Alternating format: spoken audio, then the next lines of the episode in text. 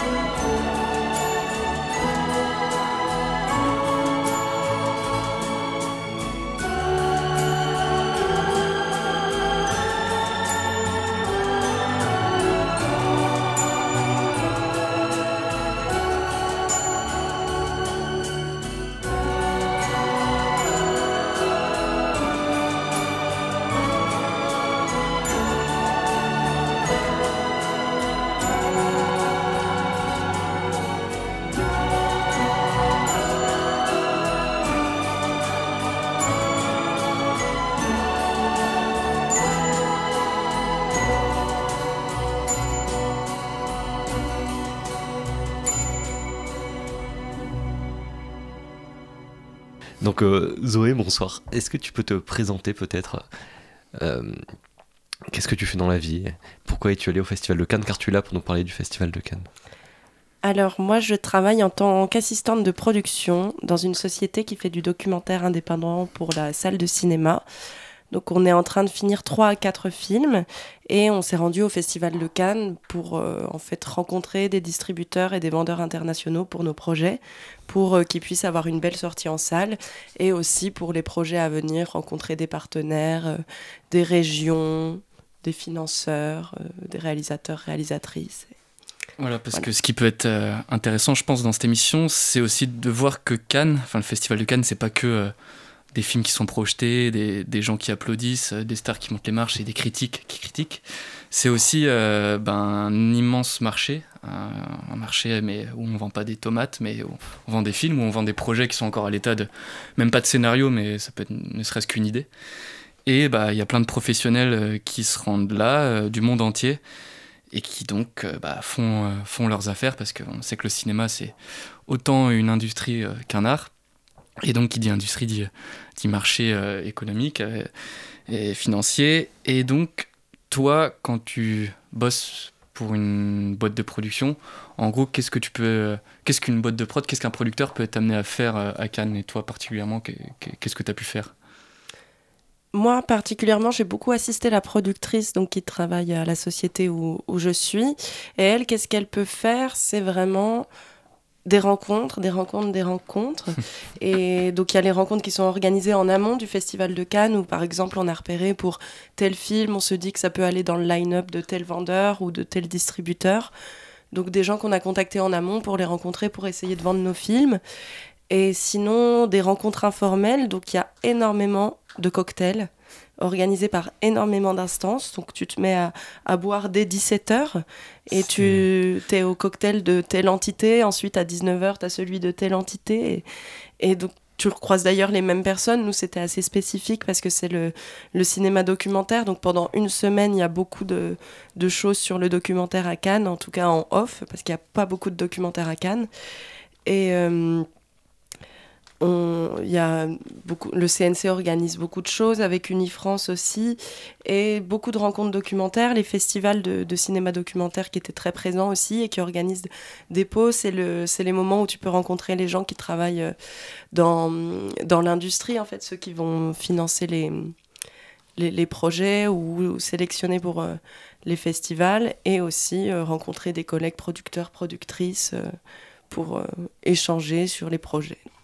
Tu as, anticipé une de mes questions qui était euh, la question de, de l'alcool et des cocktails, parce que je me souviens, pour nos auditeurs, on est dans la même, euh, la même classe avec Zoé dans une formation de production, et je me souviens d'une prof qui nous avait dit euh, qu'il fallait avoir l'alcool, je sais plus son expression, l'alcool social ou dans ce milieu parce qu'il y a en fait énormément de projets qui se font. Euh, on pas un milieu d'alcoolique, c'est pas ce que je suis en train de dire. Un peu Mais euh, vu qu'il y a plein, il y a plein de, je suis breton, ça n'a rien à voir. vu qu'il y a plein de cocktails et, voilà de, petits pots qui sont organisés, bah forcément euh, un petit verre, un deuxième, et puis tu amènes ton idée et la personne en face est contente de l'entendre et, c'est comme ça qu'aussi bah, des, des, projets se développent. Alors je sais pas à quel point c'est une idée exagérée de dire que que X films fait, se sont faits autour d'une bière, mais euh, je pense que c'est aussi une réalité. Mais c'est tant mieux aussi. Je trouve que c'est ça qui est bien euh, avec Cannes.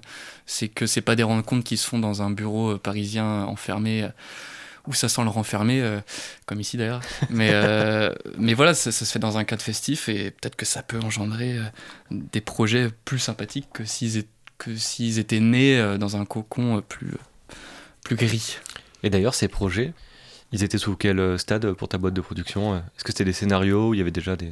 Alors euh, nous, on est surtout allé pour des projets qui étaient en post-production, qui étaient en mixage, euh, en vraiment en fin de, fin de production, post-production.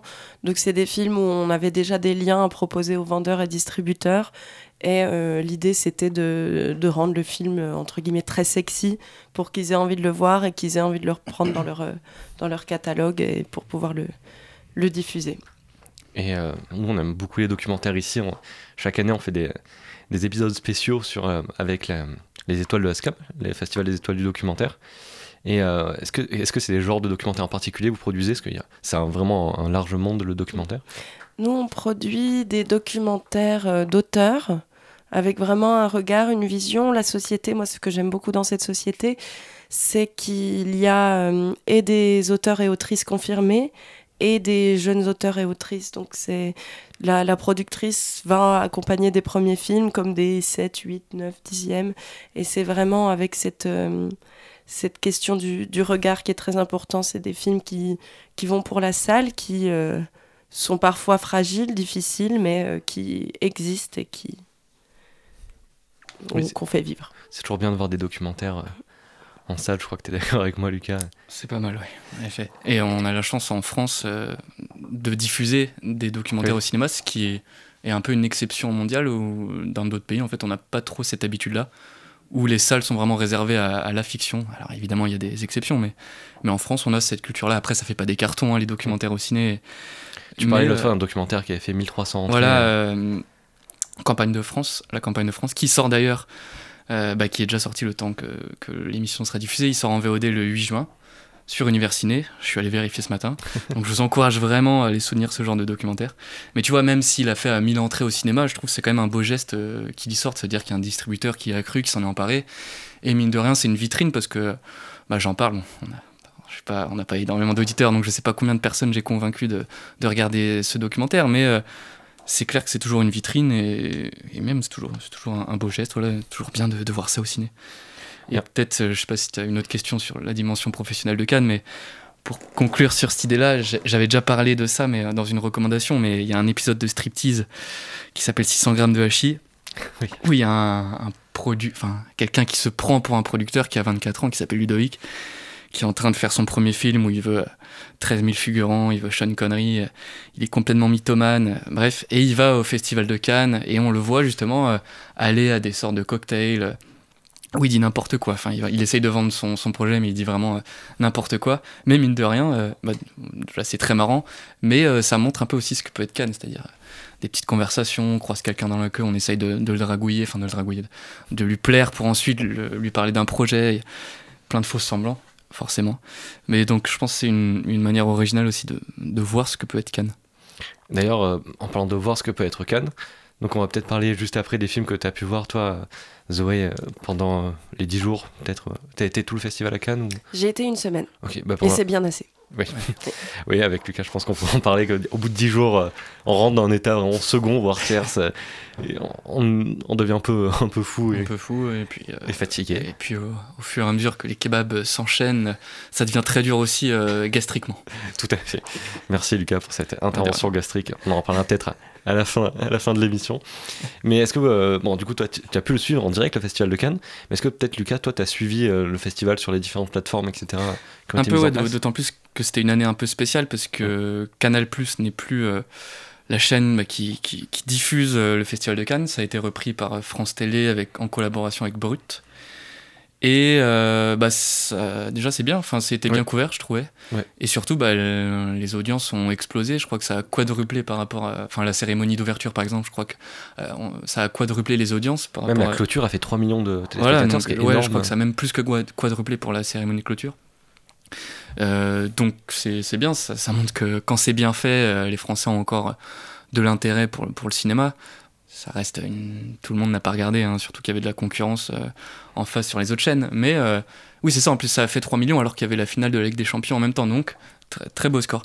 Et euh, bah oui nous forcément là ça faisait deux ans qu'on couvrait le, Festival de Cannes. L'année dernière on l'avait fait pour Radio Campus Paris donc on était en plein dedans. Et là c'est vrai que on avait un regard plus extérieur. Moi je l'ai surtout suivi via Twitter en fait, via, les, via les journalistes qui étaient et qui postaient sur Twitter et bah, c'est sûr que c'est pas la même chose hein, quand tu es euh, là-bas ou quand tu regardes de l'extérieur. Il y avait quand même euh, euh, Culture Box, donc la 14, la chaîne 14, qui organisait tous les soirs deux heures d'émission sur Cannes. Et je trouvais que c'était assez intéressant. Avec de, Daphné, Daphné Burki, oui. Qui, bon, après, c'est toujours c'est quelqu'un qui vient de Canal, etc. Oui, bah, de toute façon, ça reprend le, Michel Denisot quand Michel Denisot faisait le Festival des Cannes à Canal. Donc Mais je trouve qu'il n'y a pas la même ambiance que lorsqu'il y avait Denisot et le, le Grand Journal. Parce qu'à l'époque, c'était Enfin, les gens parlaient de leur film pendant 5 minutes et déjà ils passaient un concert, un machin, tellement il y avait d'argent partout. Tandis que là, je trouve qu'il y avait un peu plus de temps pour parler vraiment des, Ouais, des c'est films, etc. À moi, il y a Darius Konji, bon, ça se voyait qu'il avait pas trop envie d'être là, mais qui est venu pour parler pendant 10 minutes, un quart d'heure. Il montrait les bandes annonces des films, il parlait un peu de, des films de la sélection, de films de la caserne, etc. Hmm. Donc je trouve que c'était quand même une bonne chose, cette, cette petite couverture qui était donc euh, Bah ouais, deux heures par soir, euh, avec des documentaires aussi, après des films euh, canois, etc. primés. Donc euh, je trouve Ouais, que c'est une bonne. Pour une bonne première nouvelle. fois, euh, enfin c'était la première année, c'était hyper encourageant pour la suite en tout cas. Donc tant mieux si le Festival de Cannes, qui était quand même un peu en. dont l'image euh, pour le grand public était quand même un peu, je pense, en perte de, fin, de notoriété et tout ça, tant mieux si ça se redresse. Mais on, on verra par la suite. Mais donc, euh, ouais, euh, juste pour revenir euh, au fait de la différence entre quand t'es au Festival de Cannes et quand tu l'observes de l'extérieur, quand t'es là-bas, t'as l'impression que t'es un peu le centre du Ouais. monde et que tout le monde va attendre ton avis sur le film. En fait, euh, même nous, s'en fout. on s'en fout. Moi, je, veux juste, je vais juste attendre qu'il sorte en salle, mais Ouais. on s'en fout un peu des avis T'es pas gens. là à suivre chaque film. Non, voilà. Peut-être faut le rappeler, il y a 80 films, qui- voire plus en comptant les autres sélections, mais il y a une centaine de films qui sont présentés en 10 jours. Donc les gens ne parlent que de films, il y a un film à droite, un film à gauche, on voit plusieurs films par jour. Et donc oui, c'est vraiment une bulle qui se crée autour de Cannes. Tout le monde voit que des journalistes ou des producteurs, etc., qui ne parlent que des mêmes films ou des mêmes choses. Donc oui, c'est un peu... euh, De l'extérieur, on se rend compte qu'on est... Même tous les films de la compétition officielle, je ne pourrais pas les, les nommer. Mhm. Et donc toi, est-ce que tu as... qu'est-ce que tu as pu voir comme film euh, euh, là-bas? Je crois que tu as déjà vu le nouveau Serebrennikov, la femme de Oui. Tchaïkovski. Oui, oui, oui, oui, que j'ai bien aimé, mais j'ai quand même été très déçue parce que c'est un film que j'attendais beaucoup. J'adore euh, Serebrennikov. Qui avait fait euh, Leto. Ouais, Leto qui est formidable. La fièvre de Petrov qui était très bien aussi, mais bon, Leto reste mon préféré. Et je l'attendais vraiment beaucoup. Et donc forcément, je suis déçue parce que j'avais des, attentes vraiment très très hautes. Après, ça reste super et je... La, prestation de l'actrice dont j'ai oublié le nom est vraiment incroyable. Et en termes de film russe qui m'a bouleversée à ce festival de Cannes, c'est pas euh, donc celui de Serebrennikov, mais c'est. bah, j'ai oublié son nom, mais son prénom c'est Mariusia. C'est How to Save a Dead Friend qui était dans la sélection de l'Acide, qui est un documentaire, donc un des rares documentaires qui était à Cannes cette année. Et c'est une euh, jeune femme qui a filmé pendant 12 ans sa relation avec euh, son conjoint en Russie dans ce qu'elle appelle la, fédération de la déprime et on les voit en fait sombrer euh, les uns et les autres dans, dans la drogue et c'est assez impressionnant comme film. Je vous encourage toutes et tous à aller le voir. Je crois qu'il n'a pas encore de distributeur français, donc si des distributeurs nous écoutent, n'hésitez pas à, le prendre parce que je pense qu'il mérite d'être vu. Mais incroyable. J'ai pleuré pendant une heure après. J'ai eu vraiment besoin d'un sas de décompression. Où... Heureusement qu'il y a des cocktails euh, ensuite. Et oui, après une soirée mettre. karaoké sur la plage à partir d'extraits de films. Donc ça m'a un petit peu, après avoir été drainée de toutes mes larmes, je suis allée chanter. Mais euh, oui, j'ai fait des tours, dans, des, tours de pâté de maison dans, dans, dans, dans Cannes, comme ça, en, en pleurant euh, toute seule devant tous ces gens en, en costume et, et ne pas pour me calmer, parce que vraiment le film, euh, ça m'avait jamais fait ça comme Ok. au préalable. Ça donne paradoxalement envie. Oui, oui, oui, oui. Parce qu'on parlait de Vortex la dernière fois, Ouais. pareil, c'est un film qui se digère. euh, je sais pas si tu as vu Vortex. euh. Oui. Est-ce que Ah oui, toi, tu as, tu, n'as- tu as détesté, si je me Je- souviens. non, j'ai pas détesté parce que c'est quand même une belle proposition, mais moi je, je me suis ennuyée. Quoi. Je pense que ça, ça aurait plus peut-être sa place dans un musée. Wow. Ouais. Parce que le cinéma ne sont pas des musées. euh, Les salles de cinéma ne sont pas des, des grands musées. Mais dans le sens où pour moi ça avait beaucoup le- l'aspect Pour moi, c'est un d'une- compliment d'avoir sa place dans un musée. Mm. Ah oui. Oui, en fait ça avait l'aspect d'une installation artistique vidéo. Euh, Entre le dispositif, ce qui est montré, ça me faisait beaucoup penser à, à une installation euh, muséale. en fait. Je vous invite à écouter notre précédente émission sur la vieillesse au cinéma, qui, Ah oui, qui a d'ailleurs déchaîné les Ah, auditeurs ça, et les ouais, auditrices. défrayé la chronique, euh, on a eu des, des retours. euh, fou. Ouais, un peu, un peu cinglant, mais Ah ouais, c'est très on accueille tous les retours. Vous pouvez nous Ah, écrire. totalement. tout- Ou alors, critique est bonne à prendre. soit en commentaire, soit vous pouvez nous écrire par mail directement à Radio Campus. On lira vos messages. Est-ce Mm. que tu as pu voir Parce que je crois que tu disais que tu avais une dizaine de films euh, Oui. dans ce, ce festival, donc des films compétition, acide, un peu tout mélangé. Des films de la cine, de la compétition et un certain regard. Mais j'ai pas vu de semaine de la critique, ni de la quinzaine, je crois. En même temps, c'est compliqué. De... Je veux Ouais. dire, un peu quand tu dois y être pour le travail. Toi, vous- Ouais, ouais, ouais. Bah, je voyais les films que le soir, j'avais pas le temps en journée, sauf exception. Mais... Tu, tu as vu le film euh, Les Amandiers, je crois? J'ai vu les amandiers. J'ai vu les amandiers que j'ai fait en montée des marches, avec juste euh, à côté de Carla Bruni. C'était rigolo, elle existe vraiment. Et euh, qui est La la, sœur de- de, oui, de Valéria Bruni C'est Tedeschi, ça. qui est donc la réalisatrice des Amandiers. Oui. Et qui est, je crois, un film sur elle-même et sur la, la promo de. En fait, c'est sur oui, la, la promotion donc, de l'école euh, qu'avait créée euh, Patrice Chéreau au Théâtre des Amandiers. Qui est, je crois qu'il y a eu que deux promos d'ailleurs. Mhm. Et le film est vraiment bien. Après, moi, c'est pas une histoire que je connaissais à la base, donc je me suis vraiment laissée prendre par la main et portée par l'histoire. Et j'avais pas toute cette dimension euh, où je connais, je reconnais. Donc c'est Oui. peut-être que d'autres euh, ont vu des choses plus profondes que moi dans, dans ce film. Mais c'est Donc c'est bien mis en scène. c'est bien mis en scène et surtout c'est toute une bande de jeunes acteurs qui sont tous très forts et ça donne très envie de continuer à, Et- à les voir au Et. Louis Garrel, il me semble. Louis Garrel, oui. Qui Oui, joue, oui, euh, qui joue j'imagine, Patrice Chéreau. C'est ça. Ouais, bah, ça, ça donne envie. Bah, Ouais, Lou ça Garrel, il est tous les ans à Cannes et tous les ans il a plusieurs films en même temps. Oui. Il je a- crois qu'il a même il présentait un de ses films. Oui, qui, réalisait réalisé, lui-même et qui apparemment Qui est- apparemment est bien. est pas mal. Oui. L'innocent, je crois. Euh, L'innocence, c'était pas son précédent. Je crois que c'est un film, ouais, un de ses films précédents. Je sais pas, c'était. Ouais, peut-être. Mais Je sais plus dans quelle sélection c'était, mais euh, à- voir en tout cas quand ça sortira. Beaucoup de sympathie pour, euh, pour Louis Garrel. Ah oui, oui, oui. tout pareil. Et euh, est-ce que, alors question peut-être un peu bête, mais est-ce qu'il y a un film où tu t'es endormi devant? Parce qu'on on parle souvent de- du fait de s'endormir au cinéma ici. Oui, Ah. oui, oui, je me suis endormie dans- devant Crime du futur. Ah, Donc j'ai dit que j'avais vu le film, mais c'est plutôt le film qui m'a vu parce que vraiment j'ai dormi pendant une heure et je me suis réveillée et je ne comprenais rien. Et Ouais, je suis allé Non. voir. Ouais, vas-y, pardon, même mes amis euh, qui eux n'ont pas dormi C'est ce que j'allais dire. n'ont rien compris non Ouais. plus. Là, Bah, mais- pas tout en tout cas. Je suis allé voir il y a, il y a deux jours parce que bon, c'est le film de, de David Cronenberg qui est sorti en même temps à Cannes et euh, dans toute la France. Et euh, bon, c'est du, du Cronenberg dans l'âme, mais euh, c'est vrai que la situation est pas si bien exposée que, exposée que ça, ce qui fait qu'on a un peu de mal à comprendre tous les enjeux. Mais euh, bon, quand, quand on y réfléchit deux secondes, c'est pas non plus hyper compliqué, surtout c'est assez original, c'est assez bien vu. Mais il en fait pas grand chose en fait. Enfin, il en fait quelque chose, mais pas peut-être pas d'une bonne manière. C'est assez radin, je trouvais, en termes de mise en scène. Et c'est dommage parce qu'il y avait tout pour faire un grand film, je pense, les acteurs, l'idée, la musique, Howard Shore, superbe encore, mais euh, ouais, un peu un mystère, un peu plat quoi. Et je comprends qu'on s'endorme de- devant ça. En tout cas, le traitement sonore accompagnait très bien la sieste. ah parce que moi justement j'aurais pensé que c'était. euh, J'ai l'impression que c'est Howard Shore du coup qui était un ton très métallique. euh, vu la bande annonce, ça faisait vraiment un peu film d'horreur. Non, enfin. Ça dépend. ça Moi, je sais pas, non. j'ai dormi. donc. Non, non, c'est pas du tout film d'horreur. T'as- t'as des... Il va quand même assez loin dans le body horror, enfin, et scènes assez graphiques, pas non plus euh, insoutenables pour moi. Je sais pas si je suis Ouais. désensibilisé là-dessus, mais ouais, grosse déception aussi.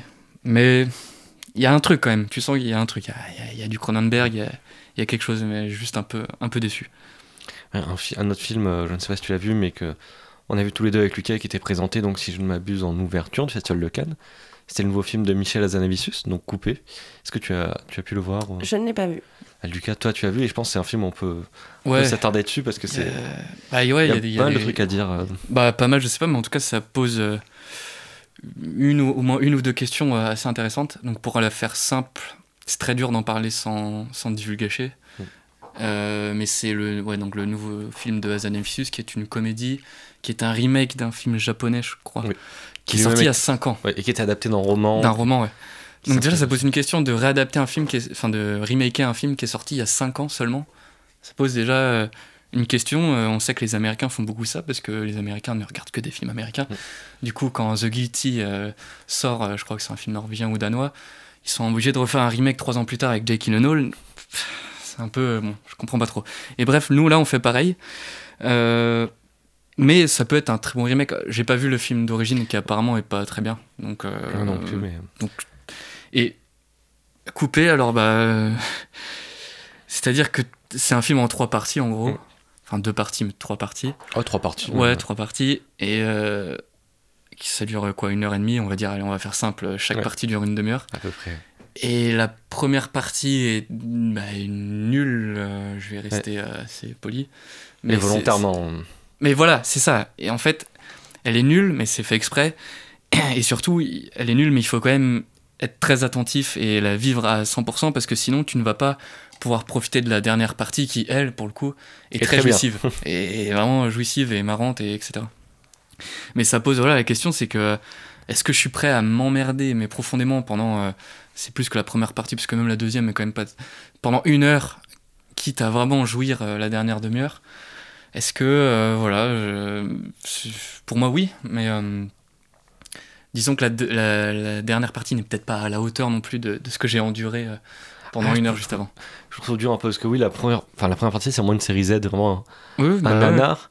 Et euh, comme tu dis, il y a tellement de. Il faut tellement rester euh, attentif devant chaque détail. Mm. C'est filmé donc en un seul plan séquence. On comprend pas trop ce qui se passe, que c'est un, un, film de zombies avec Romain Duris qui joue un, réalisateur. Mais euh, on sait pas si on regarde le making-of du film ou le film lui-même, et où des vrais zombies arrivent pendant le tournage. Sauf que c'est tourné en un seul plan séquence, on voit qu'il y a des problèmes, on voit que les, les acteurs, là c'est très marrant parce que je trouve qu'il y a pas mal de blagues qui fonctionnent.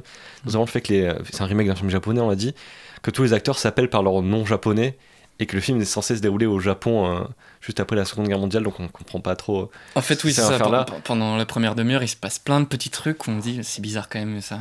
Oui, c'est pas nul. Enfin, on se dit pas mais qu'est-ce que c'est que une heure plus tard. Et là, parce qu'il se passe un truc au bout d'une demi-heure de film qu'on va pas révéler évidemment c'est hyper original, c'est hyper malin comme idée. Hein, pas...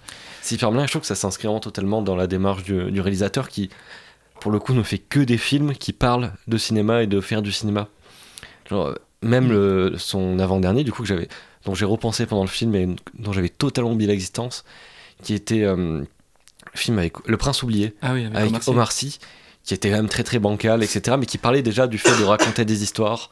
Euh, en soi de cinéma, parce que c'est un père qui racontait des, des histoires à sa fille dans un monde imaginaire, en gros. Et on retrouve un peu ce genre de, ce genre de, de schéma dans, ce, dans le film coupé, quoi. Mais même le redoutable et tout, c'est un, un, cinéaste vraiment que j'adore.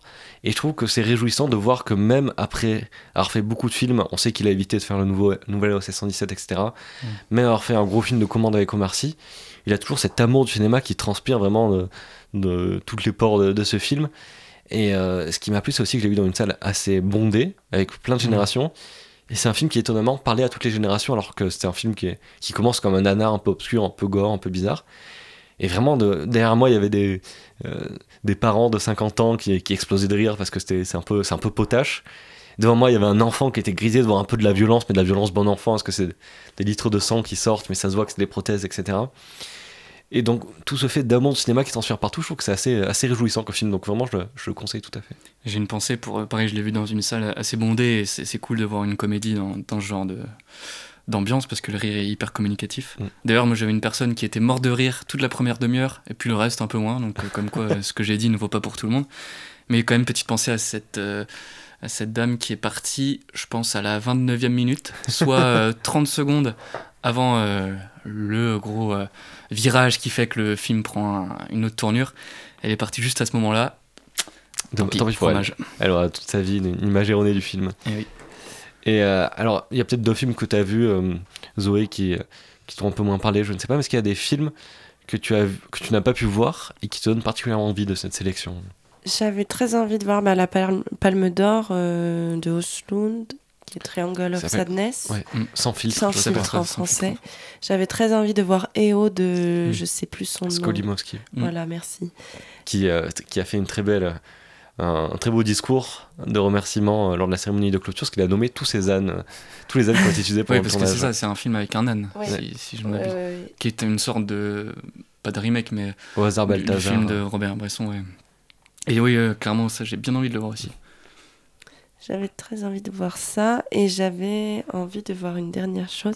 Euh, Laïla et ses frères aussi. Oui, qui, paraît, qui est le nouveau film du réalisateur de La Loi de Téhéran mm. Et qui apparemment est. Je vois que hein. c'est le scénariste. Ah, c'est le scénariste, d'accord. Je vois que c'est pas le même réalisateur, mais peut-être que je me trompe. À vérifier. Et, euh, et toi, Lucas, est-ce qu'il y a des films, du coup, tu, n'as vu aucun, est-ce qu'il y a des films qui te donnent particulièrement envie? Bah, j'ai. Ouais, c'est un peu ce que tu as dit, le Serebrennikov, j'ai vraiment envie de voir, et le Oslund aussi. Moi, je il y a de la haine autour de, de Robin Oslund dans la, le cercle très fermé de la critique euh, cinéma. Il y a beaucoup de haine euh, vers ce mec. Bon, moi, j'avais aimé The Square. En moi aussi, j'avais beaucoup aimé même. Euh, et ce Triangle of Sadness m'attire beaucoup, une sorte de comédie où apparemment il y a beaucoup de caca et de donc bah, comme dans comme dans Coupé au final, il y a beaucoup de, ouais, de, diarrhée, de, vomi, ouais, c'est vrai, c'est vrai. C'est vrai que on aime bien les, les, les sécrétions ici. Tout à fait. Et donc, non, j'ai vraiment envie de voir ça. Qu'est-ce qu'il y a d'autre? Il y a le, le nouveau film de James Gray, je pensais que c'était lui Ah, qui bah allait avoir la Palme oui, bah, oui, Ah oui, Armageddon Time, Armageddon Time. Qui est vraiment. euh, je languis de voir Oui, ce qui, film. je pense, c'est là en ce moment-là mon réal américain euh, préféré. Bah, depuis un moment, non, même. Oui, oui, oui. Enfin, après, bon, là, je- mes top euh, Oui. 3 peuvent changer euh, selon les moments. Mais ouais, clairement, Armageddon Time, grosse, grosse, grosse attente. Il paraît que c'est un, un excellent James Gray de très bonne facture. Donc, euh, Il y a le nouveau film de Koreeda, euh, Ouais. pour lequel Song Kang-ho a eu la, la exact. palme euh, du meilleur interprète masculin. Et j'étais content parce que c'est un acteur dont on disait le plus grand bien il y a, il y a deux mois dans la séance du dimanche. Et euh, je trouve que ça fait plaisir de voir cet acteur enfin récompensé. Il, il a une bonne tête déjà, ça fait plaisir. Et puis sinon, un film euh, qui a eu deux, dont les deux affiches, je trouve, euh, sont sublimes et que tu as vu. Donc, tu vas peut-être pouvoir nous, nous dire de quoi ça parle. C'est Holy Spider. Oui. Oui, oui, qui s'appelle en version française Les Nuits de Machad. C'est ça. Et c'est donc euh, dans la ville de Machad, c'est inspiré d'un d'un fait divers réel, qui est peut-être d'ailleurs pas un fait divers finalement. C'est des, des prostituées qui sont euh, assassinées systématiquement dans cette ville par, euh, je crois que c'est un ouvrier, et euh, pour des raisons religieuses en fait. Ils voulaient purifier la, la ville des femmes impures. Et hum, c'est une journaliste qui enquête du coup sur, sur ces meurtres. Et le film est vraiment bien. Moi, j'aime beaucoup les films qui nous proviennent d'Iran récemment. Il y a beaucoup de films que j'aime beaucoup. Et euh, celui-là était vraiment bien. Après, dans la salle, le son était à peine trop fort. Et il y a un sound design vraiment très particulier avec une moto qui arrivait. Et c'était vraiment euh, un, petit peu, un petit peu too much. Mais ça n'enlève rien au plaisir du film. On n'oubliera pas de se boucher les oreilles pendant la scène de la moto alors. Mais, mais Euh, la ouais, moto euh, est tout le long. Et non, et je recommande vraiment d'aller voir les deux affiches. Ça faisait longtemps que. Ok, je vois pas du tout de- que- ouais, Il y a le film de Park Chan-wook aussi, j'ai l'impression qu'il n'a pas fait trop Ouais. parler ouais. tant que ça. Bah, il a quand même eu euh, le prix de la. Du, de quoi? Ah oui, il y a eu le meilleur Euh, réalisateur. Mise Non en scène, je crois. Attends, non, il n'y a pas mise en scène. Oh, je sais plus. Si, il y a mise en scénario, scène. enfin, il a eu un prix en tout cas. Oui, c'est Je vrai. crois que c'est mise en scène. Je crois que les, euh, je- À égalité avec. euh, je sais plus qui. Oui, il y a beaucoup trop d'égalité, euh, ce qui enlève un peu le, De toute façon, les, on l'a déjà, enfin, je l'avais déjà dit en cours d'émission, les, les prix. les récompenses et les prix. euh, Voilà, je viens de faire un geste très radiophonique. Un, peu vulgaire, Lucas, attention. Euh, bah enfin, je pense qu'on peut, on peut finir un petit débat sur, euh, sur, sur Cannes et sur les films qu'on a vus, parce qu'on a quand même vu beaucoup de films qui sont sortis à Cannes, parce que c'est bien aussi le fait que les films sortent un peu en parallèle. Mais euh, Zoé, euh, il y a une question rituelle ici. Est-ce que tu aimes Tom Cruise? Tom Cruise, euh, en fait, j'ai pas vraiment d'avis parce que euh, je l'ai pas vu dans tant de choses. J'ai eu l'occasion d'être à moins de 10 mètres de lui sur Oh le là là. tournage de Mission Impossible 6. Alors, quand rien que j'étais figurante au Grand Palais. Et il ressemble comme deux gouttes d'eau à sa doublure. C'est impressionnant. et donc, je n'ai pas d'avis. Bah, tu as fait déjà deux jaloux d'avoir respiré le même air que Tom Cruise. Quelle chance. En plus, sur le tournage d'un aussi grand film comme Mission Impossible, qu'on Si, adore vraiment Ah ici. bah oui. Donc, Lucas, je te pose la question un peu rhétorique. Est-ce que tu aimes Tom Cruise? Oh. Non, mais oui, évidemment, j'adore euh, Tom Cruise. Voilà. C'est trois émissions d'affilée qu'on en parle. Oui, bah ouais, mais là, euh, là c'est motivé quand même. Il y a quand même une raison qui fait qu'on va en parler. C'est la Évidemment, Top Gun la 2, suite de Top Gun, Top, Top Gun, Gun Maverick. Maverick, euh, qui est donc la suite du film de, de Tony Scott, qui était sorti il y a un peu plus de 30 ans. Oui, euh, même 35, 36 ans, je crois. 86, oui, 35 36 ans en effet. Ouais. Et donc on retrouve dans ce nouveau film bah, Maverick, qui est Tom Cruise, qui n'a pas beaucoup vieilli, il n'a pas pris 35 ans. Non, euh, non, ça va. trop, euh, même si maintenant il accepte d'avoir un peu des petites rides, il est un peu moins gonflé qu'avant, mais c'est toujours Tom Cruise quoi. Et qui là va, c'est un ça a toujours une tête brûlée, donc il n'est pas resté à l'académie très longtemps en tant que prof.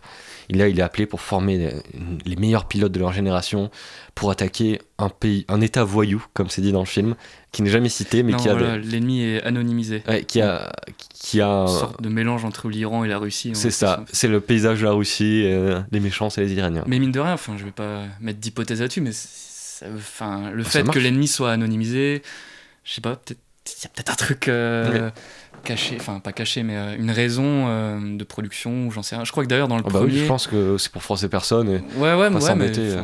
dans le premier c'était pareil aussi, je crois. Enfin, il y avait une mission à la fin militaire. Parce que c'est aussi une des grandes différences avec le premier, c'est que là, niveau scénario, on a, enfin on a un, un but quoi. On, on sait dès le début, enfin dès les 20 premières minutes ce qu'on va faire pendant une heure et demie, c'est-à-dire qu'on va préparer une attaque sur une base ennemie. Et en plus, je trouve l'attaque est très bien, on la comprend. Oui. Enfin, je veux dire, c'est une, une action militaire en avion, on pourrait se dire putain, je vais rien comprendre. en fait, c'est assez clair, évidemment que c'est simplifié pour, pour le besoin du, public, mais ce avec quoi euh, j'avais plus de mal euh, déjà dans le premier, c'est que c'était plus sur la formation des élèves. et C'était plus une histoire d'amour. Voilà, oui, oui, il y avait une grosse dimension d'histoire d'amour, mais du coup, c'était un peu plus décousu, ça pouvait partir un peu dans, dans tous les sens. Donc, on avait du mal à s'accrocher à quelque chose. Et je dis pas que dans un scénario, il faut toujours une ligne conductrice bien définie, mais bon, pour un blockbuster comme ça, je trouve ça toujours plus agréable. Et euh, bon, voilà, c'était la, première différence avec le premier. Mais vas-y, enchaîne. Donc là, oui, c'est, c'est il y a beaucoup de différences avec le premier, mais au début, ça reprend vraiment, ça reprend le thème de Tom Gun, c'est la même musique. Il y a des mêmes plans de Tom Cruise sur sa moto, euh, sans casque évidemment, pour qu'on sa tête. C'est la même scène d'intro de, générique de début. Avec euh, le générique début, donc c'est un, ton très, très jaunâtre avec, avec des ouvriers qui préparent en fait l'arrivée ou le départ, je ne sais plus, des avions de chasse depuis un porte-avions. Évidemment, c'est un film de propagande, hein, financé, enfin, avec les euh, produits avec les moyens de l'armée américaine, etc. Il y a toujours des gros drapeaux américains derrière Tom Cruise. Des drapeaux, j'ai jamais vu des drapeaux aussi grands. Vraiment des drapeaux qui font en taille de hangar entier. Et Tom Cruise parle à ses élèves devant. Et donc là, on assiste au retour de, ce Maverick pour, euh, pour entraîner la nouvelle génération. C'est un peu Tom Cruise qui passe le, le flambeau. Euh, alors que évidemment c'est un surhomme, évidemment Tom Cruise. Un dieu vivant. Un dieu vivant, tout à fait. Et donc on va voir tout simplement euh, Tom Cruise former ces personnes, dont le fils euh, de son ancien coéquipier qui meurt tragiquement dans le, Goose. Dans le premier Goose, tout à fait. Son meilleur ami. Et, euh, et, à la fin, bah, il y a l'attaque de la base ennemie qui dure assez longtemps. Ouais, scène d'anthologie. D'anthologie. Qui dure bien 40 minutes, je pense. allez, 30. Ouais, on va, on va rester à 30 ça minutes. Ça dépend où on l'arrête, parce qu'il y a une petite coupure où ça part en plus en, en infiltration. C'est ça. C'est hyper bien. Mais bref. Euh, non, bah, première chose à dire, je pense, c'est que c'est vraiment euh, le, le, le, blockbuster euh, américain qui s'assume, quoi. On y ah va, on met tous les moyens.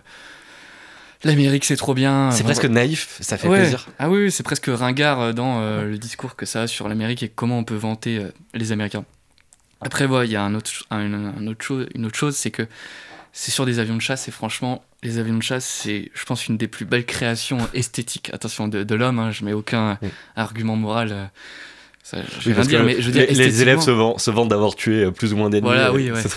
Non, mais je dis juste esthétiquement, quand tu vois un ah avion de chasse voler, c'est incroyable, quoi, que l'humain parvienne à, créer ça. Et du coup, bah, en faire un, film d'action avec ça et avec euh, des mecs comme Tom Cruise, mais on n'a pas parlé des deux autres, en gros, acteurs principaux que sont Miles Taylor, donc l'acteur de entre de Whiplash, le batteur dans Whiplash, et surtout de la série de Refn euh, Too Old to Die Young. Euh, excellente série. On parlait de gens. série préférée, je pense. On parlait de réalisateurs un peu clivants auprès, auprès de la critique. Ouais, Refn, et Osloon, c'est un peu le, même combat. Et puis l'autre acteur qui vient aussi d'une série, enfin que tout le monde connaît d'une série qui est Mad Men, donc l'acteur est John Hamm et que, que j'aime beaucoup.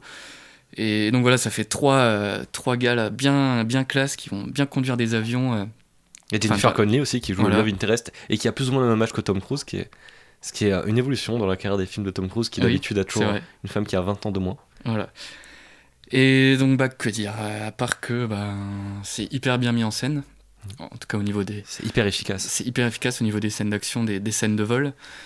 Euh, j'avais un peu de mal moi avec. Enfin, j'ai bien aimé le Top Gun original, hein, mais euh, c'est vrai que des fois tu peux vite être perdu dans Enfin, c'est pas très lisible, je trouve. Dans les combats. Les, ouais, les combats de scène de vol. je trouve que c'est assez beau. Je trouve que la photo du premier est vraiment. Oui, bien sûr. Vraiment quelque chose, tandis que là, c'est un peu plus. Euh, ça, c'est bien, c'est très bien éclairé, etc. Mais c'est un peu plus euh, commun. Tandis qu'il y avait un vrai truc euh, esthétiquement dans le premier. Mais au niveau oui, de la pure là, c'est vraiment très fluide et on, comprend vraiment tout ce qui se ah passe on tout comprend, le temps. vraiment, la scène finale, j'étais scotché dans, mm. dans mon siège. C'est hyper bien. Tu tu ressens vraiment le truc, tu, vibres un peu avec eux, t'as as peur avec eux. Faut dire que c'est tourné aussi en image réelle. C'est ça qui est fou pour un film d'action. C'est que Tom Cruise et, les autres pilotes sont, ne pilotent pas les avions, mais sont vraiment dans les, euh, dans les cockpits, avec des, pilotes qu'on ne voit pas mais qui sont devant. Et donc on, voit, parce que au, final, on, on voit surtout la moitié de l'écran est pris par les visages des acteurs dans des cockpits. On voit pas tant que ça euh, mm. le fond, mais on voit leur visage réagir à la gravité. Euh, euh, au mur du son qui est dépassé euh, et, aux différentes vitesses de plus en plus supersoniques de l'avion. Et c'est vraiment impressionnant de voir des visages humains sur un, un, écran géant se déformer à ce point au fur et à mesure des accélérations. Euh, ils essaient de jouer en même temps, mais tu sens que des fois ils sont un peu dans le mal, etc. Non, mais c'est ça, et puis surtout, c'était une idée, je trouve une belle idée, c'est que T'as parfois de très gros plans en plus sur les visages de mecs qui sont eux-mêmes dans leur cockpit. T'as les reflets sur les vires, ça c'est une très belle idée visuelle. Mais c'est surtout que la dimension humaine du, du pilote n'est pas du tout oubliée parce que, en fait, donc le personnage de Tom Cruise et de, euh, de Miles Teller, donc qui est le fils de son ami mort, qui, euh, pour une raison qu'on va pas citer, on- sont en très mauvais termes. En fait, il y a que quand ils sont euh, ensemble, enfin, ils sont pas dans le même avion, mais il y a que quand ils sont en vol et qu'ils se parlent à travers euh, leur, euh, euh, leur micro, euh, enfin voilà, leur casque micro, qu'ils arrivent vraiment à, à- à se À parler, à communiquer. et, et que quand ils sont dans leurs avions, quoi. Et je trouve que c'est quand même une, une belle idée. Il y a plein d'idées comme ça, Ouais, vraiment. c'est pas que du, euh, du bourrinage pur et dur, il y a toute une dimension humaine euh, assez, euh, assez délicate, assez subtile. Et pour moi, la, la dimension euh, ultra humaine et. Surhumaine. Le... Non, non, attends, Ah. je vais parler d'autre chose avant. Le... C'est euh, cette scène qui est, qui est une digression totale, qui est la scène avec Val Kilmer. Oui, ah oui, c'est vrai qu'on en a pas Parce parlé. Mais... se rappelle que Val Kilmer, donc Iceman, dans le premier, euh, le premier film, qui était le rival de Tom Cruise, est, est devenu depuis euh, le directeur de Top Gun, donc de l'école Top Gun. Ah, c'est le, le chef euh, des armées de tout le Pacifique, de la marine. Ah oui, pardon, oui, c'est ça, oui. Et donc, euh, il y a une... et donc, on sait que dans la vraie vie, Val Kilmer est très très malade. Ça a d'ailleurs fait l'objet d'un documentaire qui s'appelle Val. oui, qu'on avait C'est un cancer de la gorge euh, qu'il a. Ouais. C'est dispo sur OCS, j'en profite Ouais. parce que c'est un documentaire qu'il faut vraiment voir. Ouais, c'était cool. On le voit lutter face à sa maladie, etc. Parce qu'il n'arrive il n'arrive plus à parler, le pauvre, alors qu'il est acteur. Et on voit tous les efforts qu'il fait pour retrouver peu à peu la voix, retrouver la force de jouer, etc. Et donc, pardon, je t'ai coupé, mais là, Non. on le voit dans une scène C'est ça. avec Tom Cruise. Qui en soi n'est pas utile au récit, mais, Non. euh, alors, mais par contre, elle est, elle est super belle. C'est-à-dire que c'est juste Tom Cruise qui va rendre visite à Val Kilmer et euh, bah, dans le récit, évidemment, Val Kilmer est aussi malade. Et donc, on le voit parler à travers. euh, il écrit en gros sur un, un ordinateur, quoi. Et le texte affiche sur un Word, enfin bref. Et c'est fait avec, je trouve, une délicatesse. Et, euh, et c'est un peu Hollywood qui parle d'Hollywood, quoi. C'est euh, c'est Tom Cruise qui sait que, bah voilà, Val Kilmer.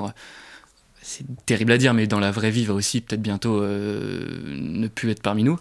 D'ailleurs, euh, bon bref, ça, ça fait aussi l'objet d'une autre scène dans le film qui peut-être Un peu maladroite. voilà, un peu C'est maladroite et peut-être c'est pas pas le, le truc le plus subtil du film, mais bon, c'est pas, c'est pas grave. Mais en tout cas, cette scène de rencontre entre les deux, moi je la trouve vraiment géniale, quoi. Et après, il y a la dimension, donc le, le moi et le surmoi, Sur moi. qui est, qui est Tom. Cruise, qui parle vraiment de lui-même tout le long du film. C'est vraiment l'héritage qu'il donne aux autres. Et euh, tout le film, en fait, c'est c'est vraiment un manga, le truc, c'est un shonen. C'est toute la question du film, le thème, c'est dépasser ses propres limites. Donc là, au volant d'un avion euh, qui va à fond, évidemment. Et dès la première scène, Tom Cruise va à une vitesse de Mach 10, donc à 12 000 km/h.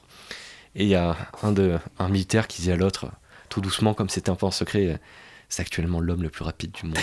et c'est- c'est c'est incroyable comme scène. Et, et c'est tellement, euh, tellement des fois too much que bah, Oui. en fait on, on y croit. Et c'est ça qui est aussi bien, tu le disais avec ce film, c'est que c'est fait sans aucun cynisme. Et vraiment, c'est bah, c'est un film d'action qui assume être un, un film d'action. Et euh, oui, pour revenir sur la dimension surhumaine où c'est Tom Cruise tout le temps, quand je suis sorti du cinéma, il y avait deux types là qui venaient de voir le film aussi qui discutaient euh, à la sortie du cinéma du film, à clope Oui, c'est de l'ego trip à l'infini. euh. Bah oui, et alors, Et alors c'est ça qui est bien justement, putain, mais c'est Tom Cruise euh, qui conduit des avions, qui tue des, des ennemis dont on connaît même pas la nationalité, et c'est ultra bien mis en scène, mais, mais, mais tant mieux, et quand Oui. tu le vois sur sa moto, euh, sa bécane, mais putain, mais, mais oui, mais moi j'en veux tous les jours quand c'est bien mis en scène. Oui. Tout à fait. Et j'étais là en train d'un. Bref, des gens qui ne savent pas le vrai goût des bonnes choses. C'est ça, le vrai goût de Tom Cruise. Et euh, non, vas-y, tu voulais. Non, non, c'était pour conclure. Mais juste pour aller à un truc, en dehors du film, c'est c'est un film qui fait un carton en termes d'entrée, euh, tout ça, et c'est trop bien. Enfin, Et qui a- attire un public plus âgé que les blockbusters Ouais, habituels. voilà. Et on, on en a besoin parce que là, les salles, ça va quand même très très mal. Et euh, ça fait d'autant plus de bien en France, hein, parce que on sait que nous, quand on va voir un film, euh, même quand il n'est pas français, ça finance quand même le, le cinéma français. Parce que quand vous payez un ticket de cinéma, il y a, je crois, 11% qui. Qui 5 ou revient. 6%, je crois. Je crois que c'est un peu plus. C'est Je crois que c'est la, la, la taxe, je crois, Ouais. que c'est à 5 à 6%. à vérifier, mais pour moi, c'est 10. Mais enfin, bref. Ouais. En tout cas, il y a une petite partie qui revient au CNC qui finance des films français. Donc, même si on peut se dire, euh, oui, d'accord, et ça fait des entrées, mais c'est un film américain, non, ça reste quand même bien. Eh ben, très belle Donc, conclusion. euh, Allez le voir au cinéma. Non, mais donc voilà, et il y a en- enfin, Tom Cruise est une de ces personnes qui peut encore fédérer euh, le, le- le cinéma, enfin le public. Euh, on avait parlé de, de Nolan avec Tenet comme le sauveur du cinéma, en fait, que, nenni. Est-ce que ce serait pas Tom Cruise finalement qui Mhm. pourrait, avec ses productions, avec l'émission Impossible qui arrive, avec euh, un autre film de Kosinski où Dans il va tourner dans l'espace Est-ce qu'en termes de blockbusters euh, qui, vraiment défoncent et qui sont bien, Je pense que c'est vraiment lui là. Pour- Le en ce patron. moment, oui, tout à Ouais. fait. Et même des stars comme Robert Downey Jr. ou quoi qui ont explosé avec Marvel, au final ne font rien, pas trop, pas grand chose à côté quoi. Puis en plus, c'est nul. je rigole. Enfin, c'est mon avis.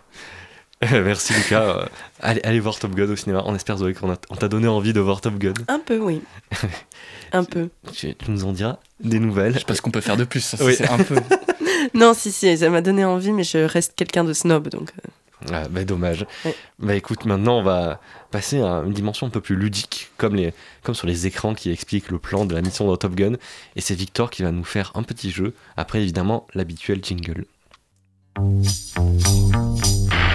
Nous allons jouer à un jeu. Not a chance. Faut arrêter avec les jeux. La dernière fois qu'on a joué au Trivial Pursuit, on a failli se battre. Oh putain, c'est un trivial Je vous propose un autre jeu plutôt. Vous connaissez un jeu auquel je gagne toujours. Si vous ne pouvez pas perdre, ce n'est pas un jeu. Je peux perdre, mais je gagne toujours. Ah là là là, effectivement, un jeu qui a été bien bien préparé aujourd'hui, hein, comme il faut. Bah depuis 42 minutes, il est en préparation. Et ben, même moins que ça, parce qu'en fait, euh, j'ai tradé ma super fiche à jeu pour un petit quiz sur le Festival de Cannes et les films primés au Festival de Cannes Oh. de quiz.biz. Je sais absolument pas ce que ça vaut. Sur le papier, ça a l'air pas mal. Et j'espère que ça sera pas trop nul à chier. Il faut 20 compliquer. questions. Alors, je sais pas, ça a pas l'air parce que j'avais des bonnes réponses. Donc, euh, si j'ai des bonnes réponses, c'est que normalement, c'est pas trop compliqué. 20 questions, 3 possibilités de réponse à chaque fois. Une bonne réponse, un point. Euh, la personne qui a le plus de points remporte le droit d'avoir remporté la victoire. Je pense que tu peux même laisser un, un petit temps avant de donner les propositions, parce que je crois que lui, euh, il, Ouais. il aura Pas même pas tout. besoin des propositions. Bah écoute, Deux points pour. euh, ça sera fait comment, cash on- ou. euh, ouais, deux points, cache duo, carré Ouais. cash, mais sans duo. On crie la réponse, on ne lève pas la main. Euh, est-ce qu'on fait au tour à tour ou est-ce qu'on On crie la réponse. Oui, On oui, crie la réponse Ouais, Comme ouais. ça, mais eh, super, mes micros vont saturer, ça va être génial. Ça me stresse. C'est le but. Pourtant, la musique très stressante. C'est vrai que c'est- c'est très calme comme musique. On commence tout de suite avec ce film japonais réalisé par Shorei Imamura, qui a obtenu la Palme d'Or en 83. L'Empire d'essence, non C'est faux, ça. tu n'as plus le droit de Ouais, parler maintenant pour en cette réponse. 76. Est-ce que vous avez une idée? Non. Non. Aucune. C'est un cinéaste qui a eu deux fois la Palme d'Or. la. Proposition La balade de Narayama, Le château de l'araignée ou L'intendant de Sancho. Je l'ai. Euh, Bah, tu- balade- tu, veux, non, tu peux pas le dire. Ah merde. Je t'ai vu euh, hocher la tête en que tu as une idée du coup? non, bah non. mais- On nullifie cette question. C'est Une mauvaise réponse, plus le droit de parler. C'est C'était Kurosawa. Attention, Non, c'est la balade de Narayama. Non, mais. euh, le- c'est Imamura. Ok. Je sais, je, je connais pas non plus. Deuxième question. L'homme de fer, Palme d'Or de 81, est un film réalisé par Carré. Carré. Attention les propositions. Milos Forman, Andrei Tarkovsky, Andrei Vajda. C'est pas Tarkovsky. Andrei Vajda. C'est Andrei Ouais. Vajda, toujours, tout- toujours, mais n'importe quoi. Tout, tout à fait, Nicolas, bravo. C'est un point pour toi. Troisième question. Kagemusha, Palme d'Or de 1980, est un film réalisé par.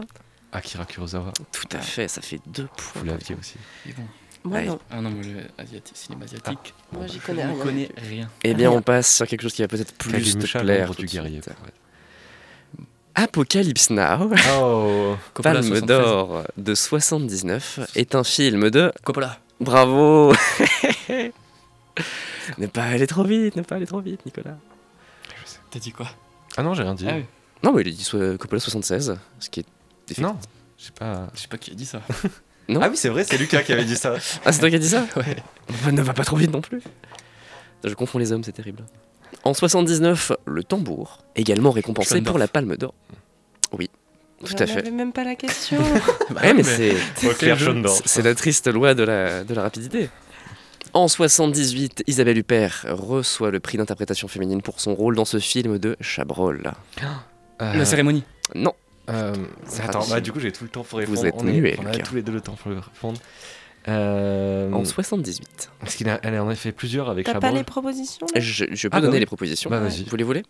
Les Innocents aux mains sales, Les Noces rouges ou Violette Nausière. Violette Nausière. Tout à fait, Nicolas. Hop.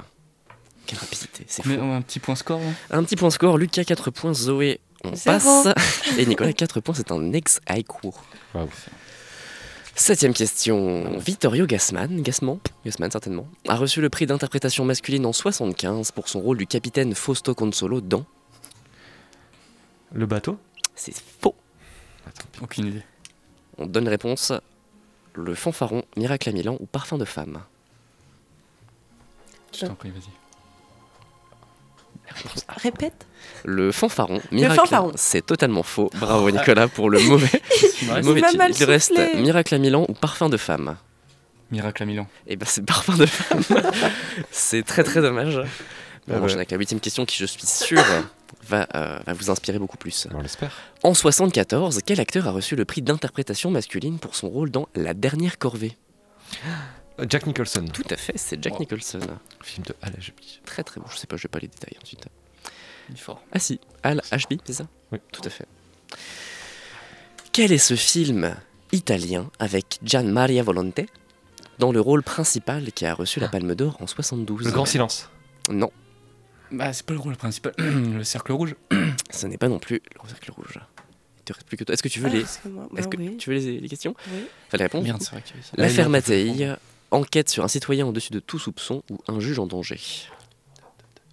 La réponse 2. C'est totalement faux, encore Oh, une mais fois. vous êtes trop C'était chiant l'affaire Mattei. Et parce que vous êtes très chiant, je vais quand même donner deux points. Voilà, merci. Ah bah Parce que ça fait quand même deux points que vous donnez des mauvaises réponses. Voilà, donc, euh, alors que j'aurais peut-être pu trouver. Bah voilà. hasard. force de souffler de la merde là. Ouais.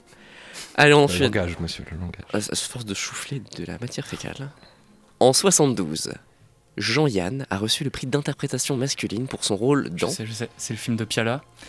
Ah, mais non. Tout à fait, Si. c'est le film de Pierre. Ouais, bah oui, euh, oui, oui. Avec. Oui, euh, qui ouais. s'appelle d'ailleurs. Ah, euh, je l'ai. Ah oui, oui. Je crois. Bah, tente- tente-la. je suis- Nous Non, mais- pas ensemble. Tout à fait, ça, Nicolas. putain. Le petit voleur. Ouais. Mais ça marche. Merci Lucas, en plus pour un de tes cinéastes préférés. Tu sais quoi, je te mets un point parce Ah, que t'as- merci. t'as donné le réalisateur. Et c'est moi qui décide de toute façon. MASH, Palme d'Or de 70, c'est un film de. Euh, Donc un film écrit par Francis Ford Coppola, je meuble un peu. Écrit par Francis Ford Coppola, il a eu d'ailleurs son premier Oscar pour, pas ses films. Et c'est un film de... je ne sais plus. Vous voulez les réponses? Robert Altman, Alan Pakula ou Arthur Penn? Pacula. C'est faux. Altman. Altman. C'est Altman, tout à fait. Un point pour Zoé. Eh, Eh, la remontada. Bien Ah, mérité. Roland Tada. Quel est ce film, lauréat de la Palme d'Or en 1969 Alors là, c'est une Les, image. les- Ah bah non. Là, ton- tu veux tenter y, il y a beaucoup de films en 69 Là- qui là, sont très c'est- bien. Si, si Ouais, tu la mais- tentes et que tu la bonnes, c'est 4 points. Vas-y. Non, je crois que le truc auquel je pensais 63, donc là. Vas-y. Vous voulez les réponses Oui. Ouais. Darling, If, Orange Mécanique. If, C'est totalement If. avec Ouais. Malcolm McDowell. Je lance de petites anecdotes comme ça au fur et à mesure, je me permets. C'est peut-être le cas. Je, je sais pas, j'ai pas le détail non plus. Treizième question, on arrive bientôt à la fin. J'ai dit 20, j'ai dit c'était 15 questions, pardon. Aïe. Ouais, donc euh, on arrive euh, sur la fin. Petit point score Petit point score, Nicolas, trop de points pour compter. Euh, Lucas 5, Zoé 3. Attends, tu as 4, 8, 9. 9 points, Nicolas. Ah oui, putain, bah, c'est mort. Petite égali- égalisation. Ah oui, c'est vrai. Potentiellement, il reste, ouais. Tro- euh, Trois, trois questions avec euh, celle-ci. ouais. Tout est possible. Tout est possible. Pardon. Toujours en 69, Jean-Louis Trintignant a reçu le prix d'interprétation masculine pour son rôle du juge dans Euh... Ah là là. Carré. Carré. Tout le monde veut le carré Trio, Mm, plutôt. Ouais, Ah. trio. Triangle. Triangle. Tu tentes un truc, Lucas? Non, non, non, Non. vas-y. Défense de savoir, section spéciale ou Z? Z. C'est Z, effectivement. Film de Costa Ouais. Gavras, ouais. 10 points pour Nicolas. Impressionnant. Quatorzième question, tout est euh, plus possible désormais. Quelle est cette actrice qui reçoit deux fois le prix d'interprétation féminine en 66 pour Morgane, puis, ou Morgan, puis en 69 pour Isadora? Hmm. Hmm, Vous m'en direz tant. Courtney Jackson, faut m'intéresser. Intéressé. C'est peut-être Anne Bancroft, peut-être Glenda Jackson, peut-être Vanessa Redgrave? Redgrave. C'est tout à fait Redgrave, oui. Et pour la dernière question pour le beau jeu, celle-ci vaut 5 points parce que j'en ai rien à foutre et c'est moi qui décide. Donc c'est possible. Donc c'est possible de gagner. Non, c'est quoi? Elle vaut même 8 points. Oh non Comme ça, peut-être qu'elle peut même gagner. Merci pour cette pitié. Quel est ce film de Michelangelo Antonioni qui se déroule dans un parc à Londres, lauréat de la Palme d'Or en 67 Blow. Out. Out. Up. Up. C'était Blow Up. Et je l'accorde ouais. à Zoé. Donc j'ai gagné. Et donc, elle a Bravo. tout à fait gagné. Bravo. C'est ce que Merci. j'appelle une remontada. volée. Non, On absolument pas. C'était- tout. C'était franchement mérité, Oui, impressionnant. Non, bravo. Et je suis euh, impressionné. Merci mes fans. Bah, moi, je suis très déçu, donc euh, je vais sécher mes larmes tout d'abord en écoutant une musique qui était le générique de fin de Coupé, ça s'appelle Chelsea Dagger, et en allant retrouver Louis dans le futur à Marseille pour parler avec lui de, de cinéma et de livres. Donc bah, après la musique, je me passe la parole à moi-même dans le futur.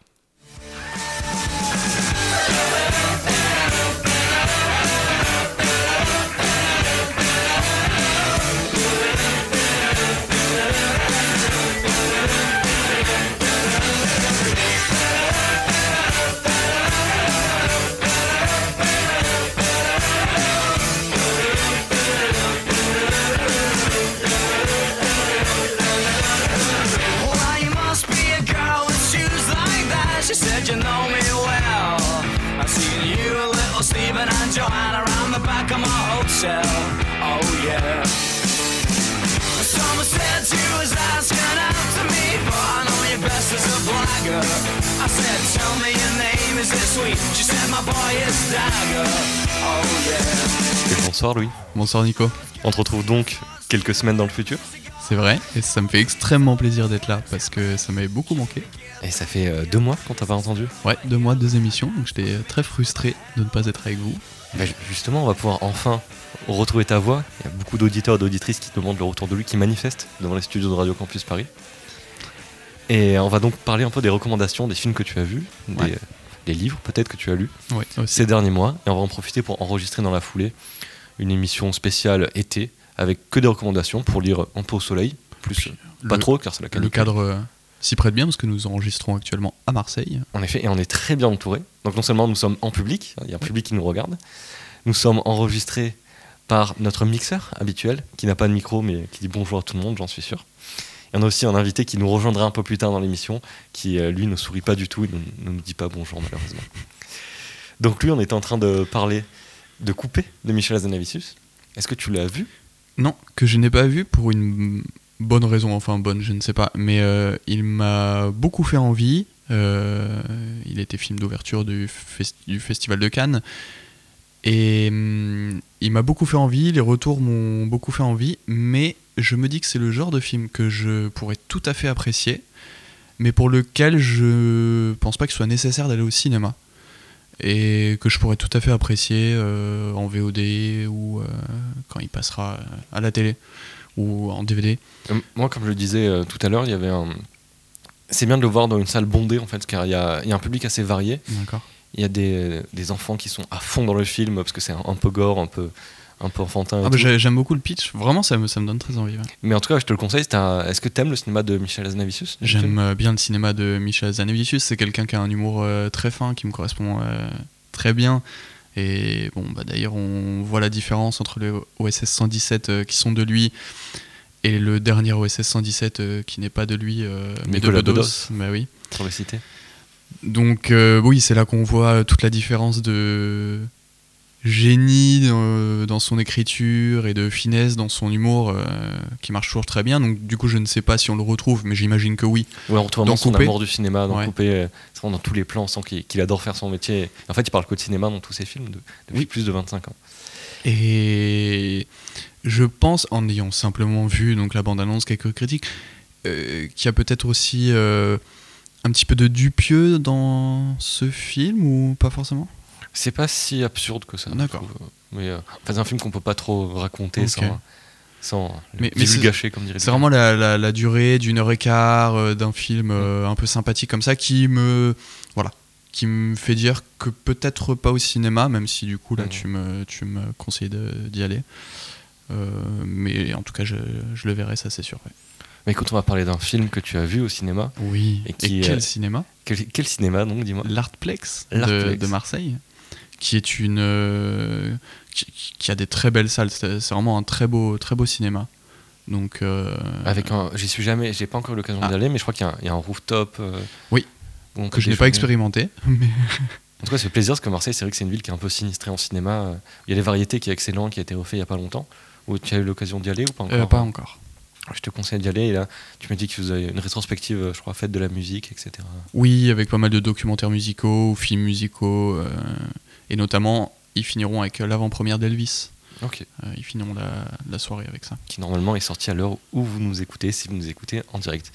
Bon, on va pas parler d'un film qui est, qui est encore au cinéma, mais d'un film qui est sorti en mars. Oui. Et qui est The Batman, Oui. si je ne m'abuse. C'est ça. Euh, vous en avez parlé il y a deux émissions. Ouais. Et globalement, moi, je me suis beaucoup retrouvé dans les critiques que vous, euh, vous avez faites euh, à, à ce film. Ce que vous disiez dessus. Moi, ce que j'ai surtout beaucoup, beaucoup aimé dans ce Batman, c'est que Matt Reeves, qui reprend, qui reprend donc ce, ce personnage emblématique de l'univers comics, il renoue en fait avec une incarnation de Batman qui est finalement qui a finalement été assez peu exploitée au cinéma. C'est celle du sombre détective, vengeur violent, mais enquêteur un peu mystérieux, sombre. Il revient, moi je trouve, et c'est ce que j'ai aimé, à l'essence même de ce que peut être Batman pour les, pour les fans euh, de la première heure du, du comics.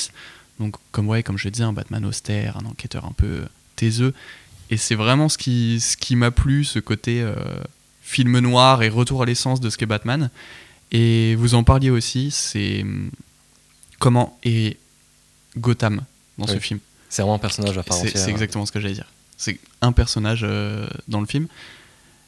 Et très sombre, vraiment très très sombre. Vous le disiez, enfin, je crois que c'est toi d'ailleurs qui le disais. Il y a presque des fois où c'est presque trop sombre. Oui, des fois on ne voit rien, alors qu'on est au cinéma. Et finalement, euh, il y a des scènes où c'est presque euh, Batman qui est comme une ombre qui s'extrait de l'ombre en fait. Enfin, c'est ça donne des séquences absolument magnifiques. Euh, que dire de la musique Ouais, qui est, euh, le thème musical est pas mal. Euh, Il y a un vrai thème musical Ouais. qu'on pouvait reprocher un peu à Hans Zimmer dans, Ouais. les, dans la trilogie de Nolan. Mais je crois que tu adores aussi The Dark Knight. J'adore The Dark Knight et je crois d'ailleurs qu'on en avait parlé L'été dernier. L'été dernier sur les blockbusters, en parlant des blockbusters qu'on avait beaucoup aimé. Et je crois que ça reste toujours, malgré tout, mon Batman préféré. Pareil, pareil. Mais euh, celui-là, celui de euh, pourrait être mon deuxième. J'ai des petites réticences quand même par rapport à la, à la fin.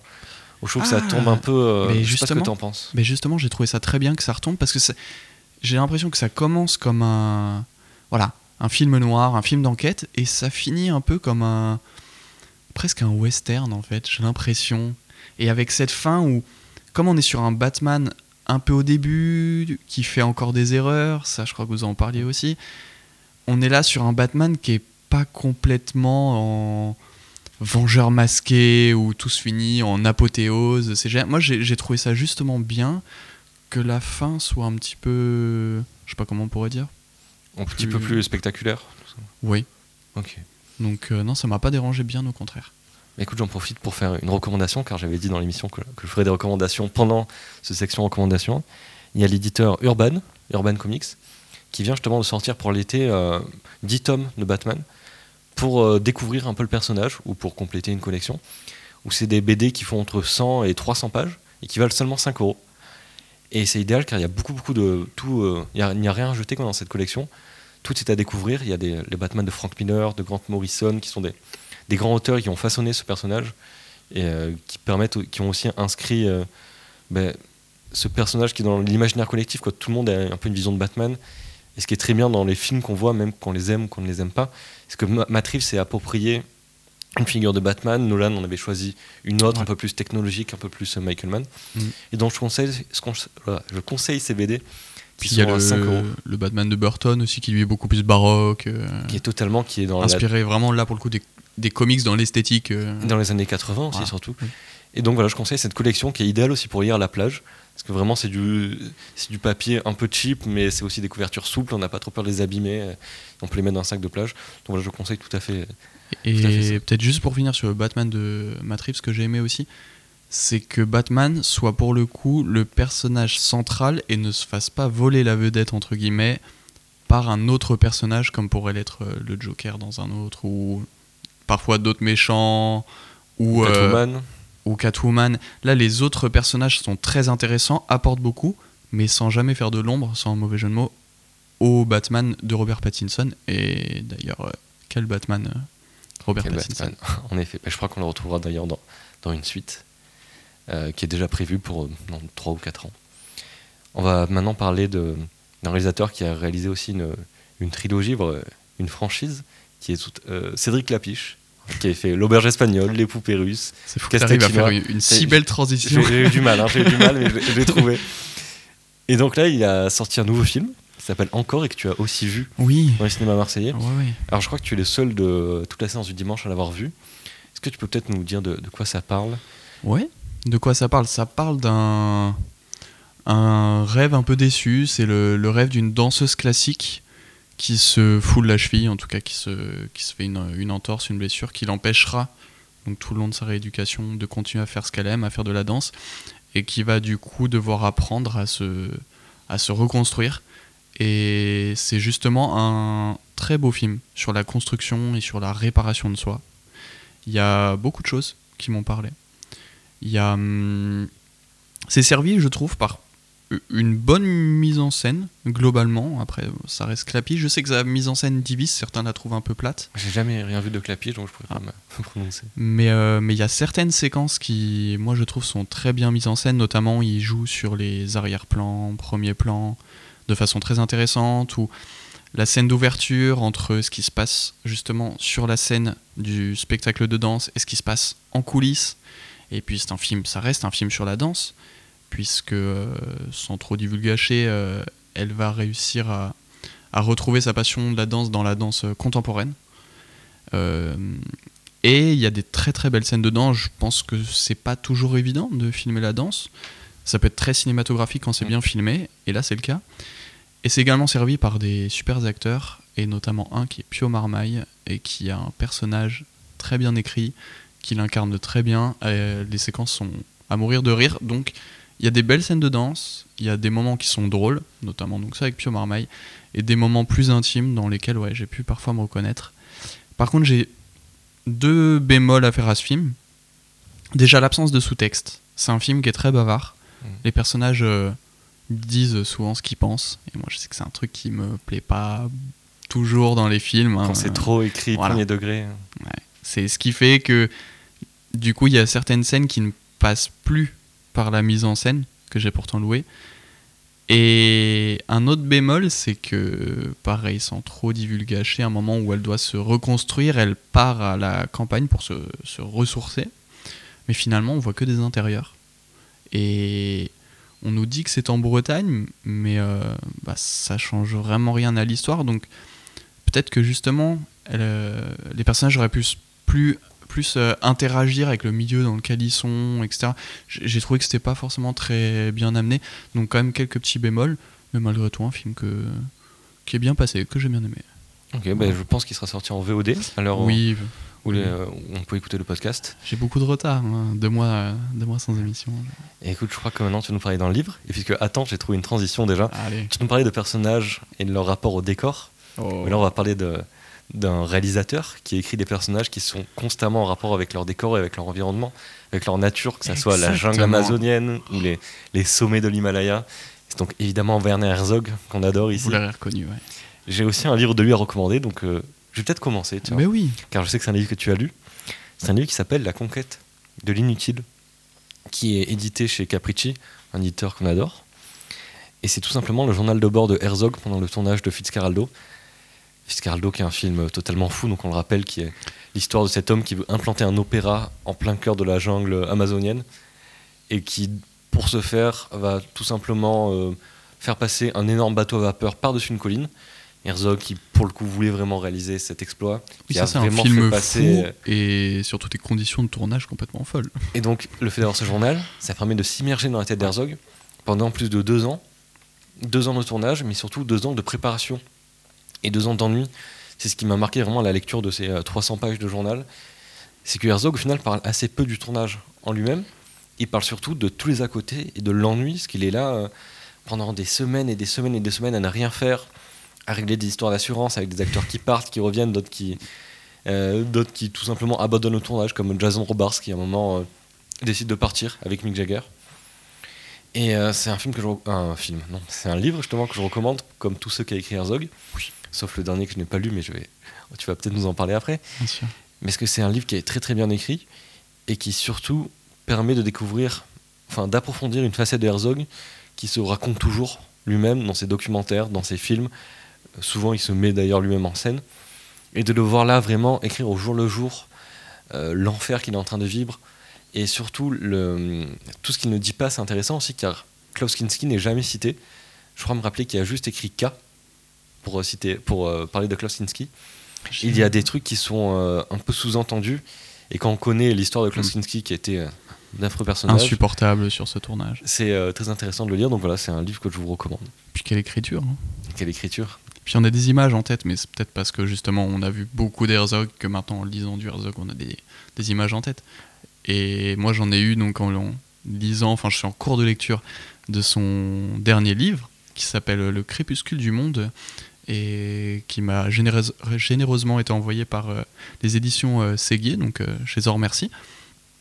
Et c'est un, c'est un livre qui parle d'Onoda, donc personnage qui nous est maintenant familier euh, grâce au film euh, sorti récemment. Que tu as vu d'ailleurs, je crois. Oui, et là c'est un petit peu différent. Il raconte d'autres choses. C'est Peut-être qu'on peut rappeler l'histoire du sergent Onoda.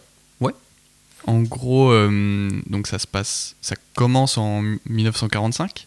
Le Japon capitule la Seconde Guerre mondiale, mais il y a un soldat de l'armée impériale qui défend une petite île euh, des Philippines, il me semble, et qui ignore complètement la défaite de son pays et qui est retranché dans la jungle et qui continue à se battre euh, pendant 30 ans. Et d'ailleurs, ce qui est assez fou, et ça, je crois pas que ce soit dans le film, ou alors ça m'a peut-être échappé, parce que je l'ai vu pendant 3 heures, euh, enfin il dure 3 heures, en DVD, il y a peut-être eu des moments où j'ai un petit peu décroché, c'est que pour lui, la guerre de Corée et la guerre du Vietnam sont directement... En fait, il pensait que c'était toujours la suite de la. Seconde Guerre mondiale. Donc non, il me semble Non, pas que ce pas soit dans le, film. dans le film. Et en tout cas, c'est dans le livre qu'on apprend ça. J'ai trouvé ça complètement fou. Et ce qui est intéressant, c'est que donc, puisqu'il est retranché, qu'il continue à faire une guerre qui n'existe plus, les ennemis, c'est plus vraiment les Américains, c'est la nature hostile, et surtout, c'est ses propres démons. Et là, on voit très bien pourquoi ça a intéressé Herzog. C'est des thèmes qui lui sont vraiment profondément chers. Oui, il en parle dans ses Qu'on 60 ou retrouve- 70 Exactement. films. Bah oui, lui qui a toujours parlé de euh, la folie des hommes, euh, du sens ou du non-sens qu'on donne à, à nos vies, forcément, euh, ça lui a parlé. Et euh, quelque chose de, de fou, c'est qu'il a rencontré lui-même Onoda. Ah oui. Le, le livre commence comme ça, euh, les deux premières pages. En fait, il va au Japon, il me semble, pour un opéra. Parce qu'il a mis en scène des opéras, Herzog, même. Exactement. Quand il était dans sa période de creux où il ne réalisait qu'un seul documentaire Voilà. par an. Et le compositeur de cet opéra vient le voir et lui dit Ah, euh, il y a l'empereur du Japon qui veut te rencontrer. Et Herzog dit Mais en fait, euh, qu'est-ce que j'aurais à lui dire? Et donc là, euh, gros moment de couac, enfin, il n'est pas censé dire ça. Il arrive un peu à se rattraper parce que du coup, le, le compositeur lui dit Mais si vous voulez pas rencontrer l'empereur du Japon, qui vous voulez rencontrer? Et il dit Onoda. Et donc ensuite, c'est un petit peu comme un journal de bord. On retrouve un petit peu, je trouve, le même, euh, la même structure que Conquête de l'inutile. Ouais, que la conquête de l'inutile, où on suit du coup les aventures de d'Onoda pendant 30 ans. Et il me semble qu'à la fin, donc j'y suis pas encore, mais j'ai été un petit peu, euh, un petit peu spoilé. euh, c'est à la fin qu'il parle euh, un peu encore un peu plus en détail de sa rencontre euh, avec Onoda. Et bah, donc c'est absolument passionnant. Et on se projette tout de suite. En fait, on s'invente un film d'Herzog dans notre tête en lisant Herzog parlant de d'Onoda dans la nature. quoi. Mais écoute, ça donne. C'est bien. Je trouve que c'est bien parce qu'on manque un peu d'Herzog là. Ça va faire un Ouais. an qu'il a pas sorti de film. Oui. Qu'il là- apparaît dans des séries, qu'il apparaît dans des... Et là, il doit sortir un, nouveau livre encore, Ah. qui est le premier tome de ses mémoires. Oh. Donc ça, je pense que Ah ça oui. sera aussi passionnant. Je ne sais pas combien il y aura de tomes. Ouais, je pense qu'il y aura bien une dizaine de tomes. hein. J'aimerais finir par un autre livre, écoute, ce que tu m'as fait penser euh, avec ton récit, qui est l'histoire d'un homme qui aurait très bien pu avoir un film réalisé par Herzog lui-même, qui est Jean Mermoz. L'aviateur? L'aviateur, oui, de l'aéropostale. Donc Jean Mermoz, c'était un grand... C'était un pionnier en fait de l'aviation qui parcourait des distances et des distances pour juste livrer du courrier. Et c'est écrit par Kessel donc dans les années 40, qui raconte tout le parcours de Mermoz, qui va euh, avoir des accidents et qui surtout va toujours se confronter à la nature, évidemment, comme chez Herzog, car il, va, car il vole seul pendant des heures dans un cockpit qui est ouvert, Donc il est à 3000 mètres d'altitude dans un avion sans pare-brise, enfin avec juste un petit pare-brise, mais comme sur une Vespa. Et euh, Mermoz arrive vraiment à créer un personnage légendaire à partir de Mermoz, tout en n'en cachant pas les, euh, les défauts et les. C'était pas du tout du même bord politique, par exemple. Mais il arrive vraiment à raconter une histoire qui est extraordinaire. On voit un homme qui s'écrase en pleine cordillère des Andes et arrive à réparer avec son mécanicien. Ils arrivent tous les deux à réparer pendant trois jours, sans boire, sans manger, leur avion, qui pousse du haut d'une falaise et qu'ils arrivent à refaire dé- décoller. Et chaque chapitre est en fait plus spectaculaire que le précédent. Et c'est vraiment c'est incroyable à lire et je le conseille tout à fait. Donc c'est un classique de la littérature. Et ça donne envie de voir plein de films sur, sur les avions, comme par exemple Top Gun, Ah. dont nous venons de parler dans l'émission. Eh ben, merci Louis pour cette petite section. Eh ben, merci, déjà- ça m'a vraiment fait plaisir, ça m'a fait du bien. C'est déjà fini, on va se retrouver avec les recommandations donc euh, des intervenants de la séance du dimanche que vous venez d'écouter, et ainsi qu'une musique de fin qui sera celle des affranchis, car Ray Liotta nous a quittés il n'y a pas longtemps. Mais je pense qu'on pourra parler un peu plus profondément de Martin Scorsese dans une émission hors série qui arrive très bientôt. Merci Louis. À très vite. Et euh, merci Louis, merci Nicolas pour ces recommandations. On, revient dans le passé donc avec Zoé et Lucas en studio. Et donc, est-ce que vous avez des petites recommandations culturelles? Je crois que tu as déjà un, un film euh, d'un réalisateur dont on a déjà parlé à nous recommander, Zoé. Tout à fait, et c'est un film dont on a déjà parlé tout à l'heure, donc Leto de Kirill Serebrennikov, qui en ce moment est sur Arte et qui est une très belle fresque, un triangle amoureux en URSS à la fin des années 80, tout en musique avec euh, une petite pointe d'animation magnifique que je vous invite à regarder. Et la bande son est absolument formidable parce que c'est Kino et Zoopark. Voilà ma recommandation. Eh ben, merci. J'appuie cette recommandation puisque Leto Ouais. est un de mes films préférés. Mais moi, je vais vous recommander un court métrage d'animation espagnol sorti en 2016 qui s'appelle Decorado que j'avais vu à, je sais pas si tu étais là au festival de Clermont-Ferrand euh, qui avait lieu cette année, festival de court métrage et qui était aussi présenté à la quinzaine euh, des réalisateurs de, Cannes en 2016. Et c'est assez incroyable, ça dure 10 minutes et c'est dispo sur YouTube hein, si vous voulez, mais c'est vrai que c'est un, un, milieu, enfin un monde, euh, une vision du monde assez particulière, mais au moins vous serez content de l'avoir vu, je pense. C'est un truc très méta, très drôle, avec des espèces de petits personnages euh, soi-disant mignons. Euh, et c'est sur une question assez euh, banale et ultra éculée, c'est-à-dire éculée, pardon. C'est-à-dire qu'est-ce que, qu'est-ce que le réel Est-ce que je vis dans la réalité ou est-ce que je rêve? Bref, un truc déjà fait mille fois, mais là c'est fait de manière assez originale et un peu désespérante. Mais c'est un univers qui, moi, me, me plaît, me parle beaucoup. Et je suis très content d'apprendre que, enfin, d'avoir appris que Alberto Vasquez, donc le, le réalisateur, sort son premier long métrage cette année, Unicorn Wars. Et donc, euh, un long métrage avec euh, l'univers euh, assez barré de ce mec, mais qui est, qui est pour moi assez talentueux. Bah, j'ai très hâte de voir ça. Et donc, c'est disponible sur YouTube. Le court métrage, ouais, Decorado. Oui, oui, oui. Ok, bah, parfait. Bah, moi, je ne donnerai pas de recours car je viens d'en donner avec Louis. Toi, Zoé, est-ce que tu as une deuxième recommandation Une deuxième, oui, je suis retombée sur la bande-son de ce film qui m'a donné envie de le regarder à nouveau. Et c'est Arizona Dream de Kusturica, que j'aime éperdument et dont la musique de euh, Iggy Pop et Goran Bregovic m'accompagne au quotidien. Et c'est un film euh, assez barré et vraiment très joli que je vous invite à voir, euh, même si ça vous fait violence parce qu'il peut avoir ses petites longueurs. Et il y a un est- acteur qui, a été fait. pris dans un procès euh, le mois dernier. enfin, Tout à fait. hier. Tout à fait, Mais tout à c'est- fait. Mais- Mais le film en reste, en reste incroyable et magnifique. Ouais, merci. Bon, on espère que tout cela vous aura, donné, vous aura donné envie de voir des films euh, cet été et, et euh, les mois qui suivront. Donc Zoé, merci d'être venue nous parler de Cannes et de comment ça se passe qu'on est un peu pro du, du côté cannois. Bravo pour ta victoire au jeu aussi, Mhm. Victoire volée. Qui était mérité. qui était tout à fait méritée. Merci. Lucas, c'était ta dernière émission officielle à la séance du dimanche, oui. même si évidemment tu reviendras pour peut-être nous Il y parler. aura au moins une émission, la spéciale comédie française, qu'on Mm. doit, qu'on doit faire, qui a été malheureusement décalée. Mais oui, je reviendrai pour cette émission où on parlera autant euh, des visiteurs et euh, de toutes ces comédies françaises euh, grand public que des comédies plus d'auteurs, on va dire, Mm. qui vont très bien en ce moment en France. Enfin, où il y a beaucoup de propositions, donc ça peut être. Et il y aura un invité aussi. Oui. Qui gagnera peut-être le jeu, lui aussi. euh. Et qui était présent à Cannes lui aussi d'ailleurs. Voilà, On ne dit pas son nom, mais il était aussi voilà. présent à Cannes. Voilà, dans Bon, une sélection une parallèle, évidemment, mais euh, donc ça, ça peut être très sympa, ouais. Et euh, tu reviendras peut-être, j'imagine, si on parle de Clouseau, que tu seras, peut-être dans, dans le coin. Clouseau, Keschis, Lars von Trier. euh, Mm. Quand on parle d'un mec bien, euh, C'est ça. mec très gentil, euh, Très gentil dans tout et tout. Voilà, je, je suis là. Je comprends tout à fait. Mais euh, nous, on se donne rendez-vous à la rentrée, toujours sur Radio Campus Paris et en podcast. D'ici là, on publiera peut-être des épisodes euh, avec Adeline et Louis qui seront un peu hors série. On les publiera directement en podcast. Et on vous dit à très bientôt. On va se quitter sur la musique euh, de la fin des affranchis car Eliota nous a quittés il y a pas longtemps. Mais attendez, je crois que quelqu'un entre dans le studio et qui veut prendre le micro. Ouais, j'ai lu qu'est-ce qu'il y a. C'est pas Jean Cachel. hein. Alors, la chance du dimanche. Merci et bon été. C'est terrifiant ce qui vient de se passer. Pas mal.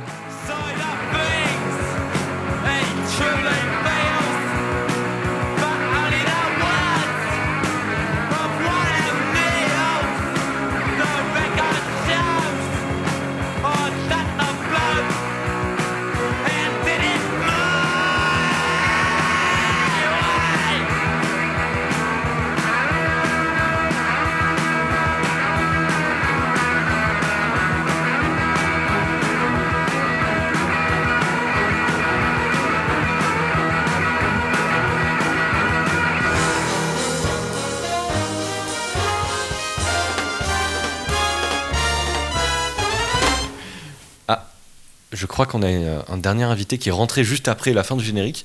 Monsieur, Monsieur Sarkozy Bonsoir à tous, ici Nicolas Sarkozy. Je vais vous recommander euh, mon livre, Le temps des tempêtes, que vous pouvez euh, écouter sur Audible. Voilà, je voulais dire que c'était une émission formidable. Bravo, monsieur Santaliestra. Monsieur Louis, vous faites un travail exceptionnel. Voilà, je vous souhaite une bonne soirée, en espérant peut-être d'être réélu un jour. Voilà. Bonne Merci. soirée. Merci, monsieur le président. Nicolas Sarkozy.